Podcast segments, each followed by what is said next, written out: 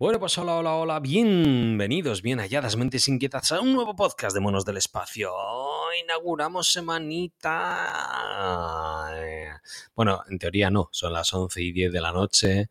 Hoy es domingo, día 3 de septiembre, pero en breve inauguramos semana y es la semana de la Keynote del nuevo iPhone. Por Dios, este es un poco de tecnología, tendremos que hablar del iPhone.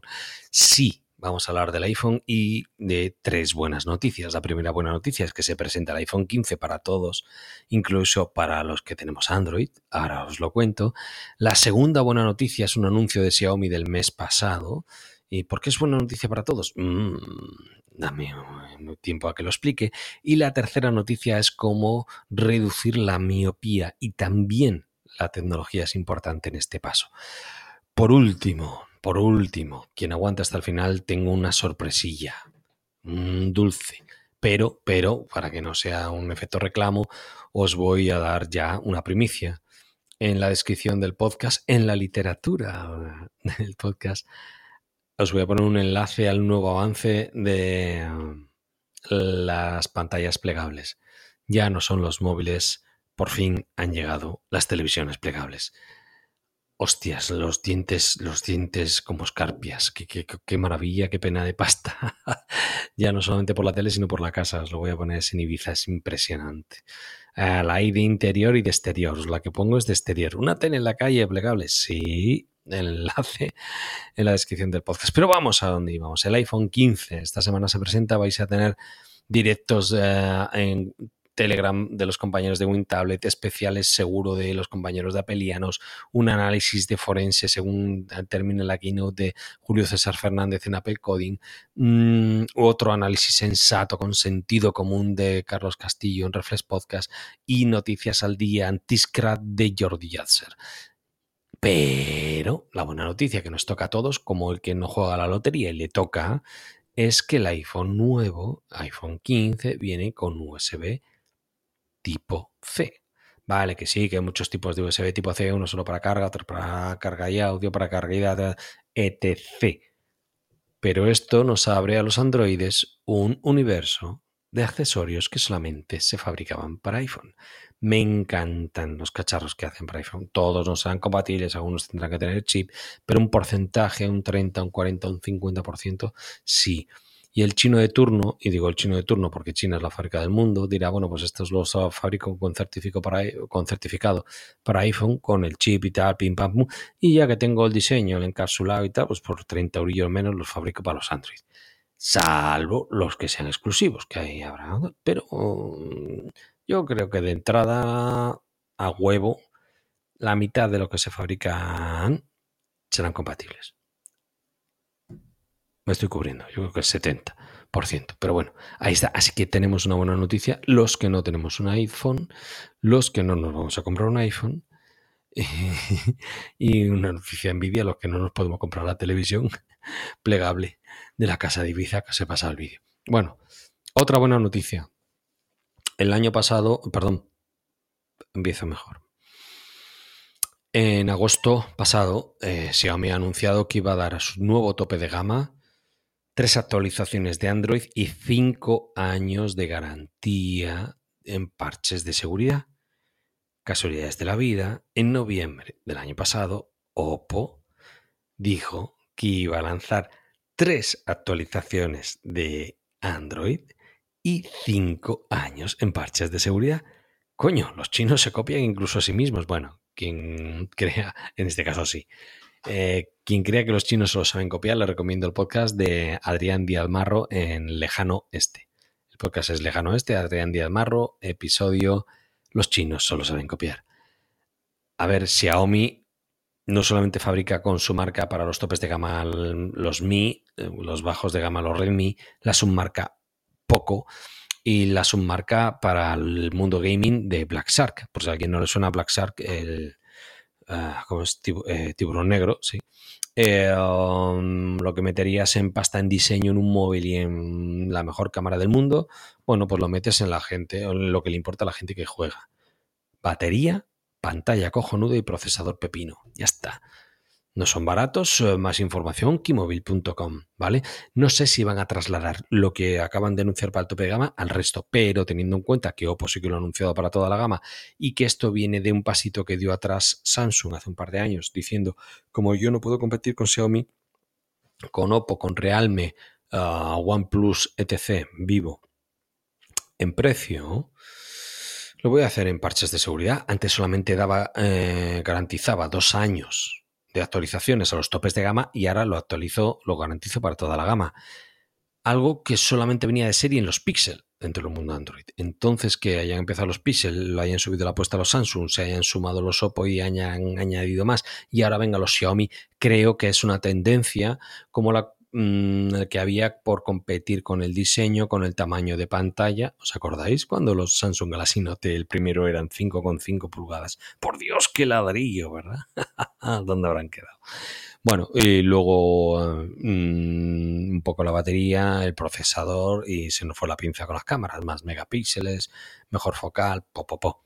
Bueno, pues ahora están con el software creo que ahí ganamos todos. Cinco, cinco años. Ahora que apenas hay actualizaciones en el, hardware, cinco años de garantía de actualizaciones en parches de seguridad y en, las últimas versiones de Android supone más eh, la nueva normativa de la Comunidad Europea de poder cambiar la batería por tu cuenta, que es lo que más se va a degradar en cinco años, un móvil útil durante este tiempo te puedes comprar un móvil y que te dure realmente usable ahora que tienes tus fotos, tus datos, los vídeos, tus aplicaciones del banco. Por lo menos, ya que lo usas, tenerlo con parches de seguridad, ¿verdad? Creo que ahora va a ser usable cinco años y ganamos nosotros y gana la naturaleza, etc. Otra buena noticia. La tercera buena noticia. ¿Cómo reducir la miopía?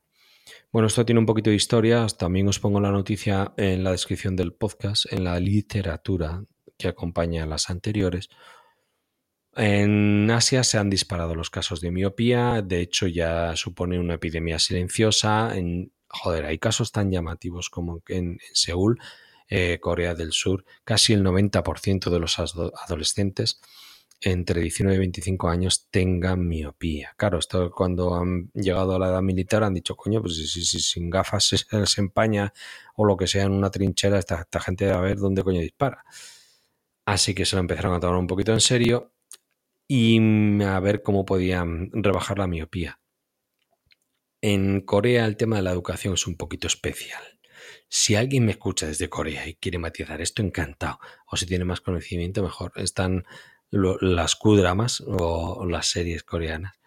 Y se nota eh, que la educación es un ascensor social. Hay que esforzarse muchísimo desde pequeño.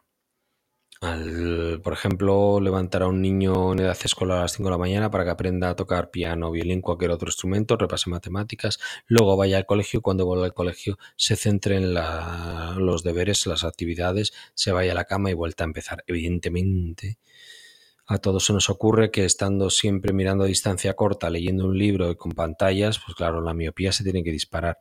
En Vietnam, eh, que era un país eh, agricultor y ahora es un país manufacturero, ahora son, digamos, la subcontrata de China, fabrican todo lo que no quieren en China porque es más barato, eh, se, se ha empezado a disparar también la miopía. Cada año ya no solamente se rebajaba la edad, en la que los estudiantes eran miopes, sino que subían de media un 2-3%.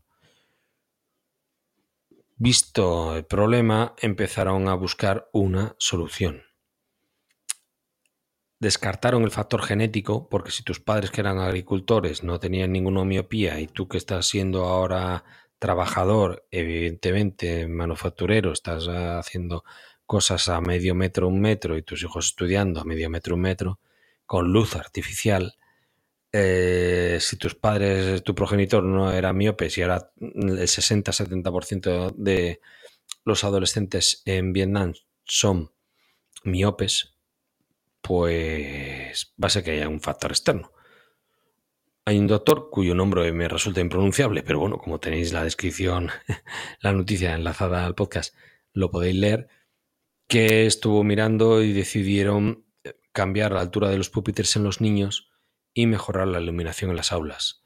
El resultado al año siguiente fue que en vez de subir un 2-3%, subió un 2%.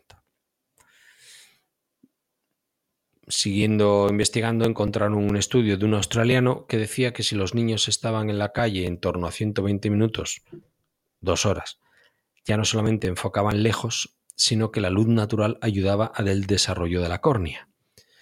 Así que lo empezaron a aplicar, solamente lo aplicaron en el colegio en el que estudiaba el hijo de este doctor, porque en el resto pusieron pues la norma del 30-10, ¿no? Media hora mirando la pantalla, 10 minutos mirando al infinito, así un poquito lejos, para que el ojo no se acostumbre a distancias cercanas y tal, donde aplicaron los 120 minutos, las dos horas de calle de luz solar directa, en vez de subir un 2-3%, bajaron un 4% los casos de miopía. Estamos hablando de un país en el que la miopía había ido bajando de edad, llegando incluso a operar a una niña de 6 años. Hostia, 6 años miopía, con los riesgos que eso incurre, no todas las operaciones acaban bien, hay desprendimiento de retina, si ya te operan con 6 años, yo me operé de miopía hace 21 años, el año pasado el regalo de Reyes, de lo lenchero, la verdad. Pero bueno, para que lo entendáis todos, de Reyes fueron las gafas de la presbicia y ya no me puedo operar. Ya no me. Si te operas de una cosa, de otra, pues eh, para poner. Yo es que no me quiero operar para meterme una especie de lentilla, ¿no? Que es el de la presbicia. Pero si ya empiezas con seis años, el pequeño porcentaje que tengan desprendimiento de retina acabará ciego. Y con seis años es cuestión de tiempo es cuestión de tiempo. Así que mm, los que han empezado a salir a la calle dos horas al día y mejorar eh, la visión, en este caso, gracias a abandonar la tecnología, están ganando en salud. Por lo que me vuelvo un poco al principio. Semana en la que se presenta el nuevo iPhone. ¿Qué más da? Salid a la calle y disfrutar, vivid. Empezarán con el iPhone el mes que viene, con el Pixel, luego con las VR para ponernos las pantallas todavía más cerca de los ojos y acabar todos ciegos. Sueno como el fumador que estaba enganchado y luego lo ha dejado y ahora eh, es el que más odia la nicotina. Pues sí. Pasad de la tecnología. Por lo menos, si no estáis dos horas en la calle disfrutando de la vida y viviendo con vuestros propios ojos. Postdata. La sorpresa es que he grabado un podcast con un amigo y ha sido la segunda vez en mi vida que le he grabado en casa. Me ha encantado, me lo he pasado súper bien, ha sido genial y creo que va a ser el siguiente podcast que voy a subir. Un abrazo.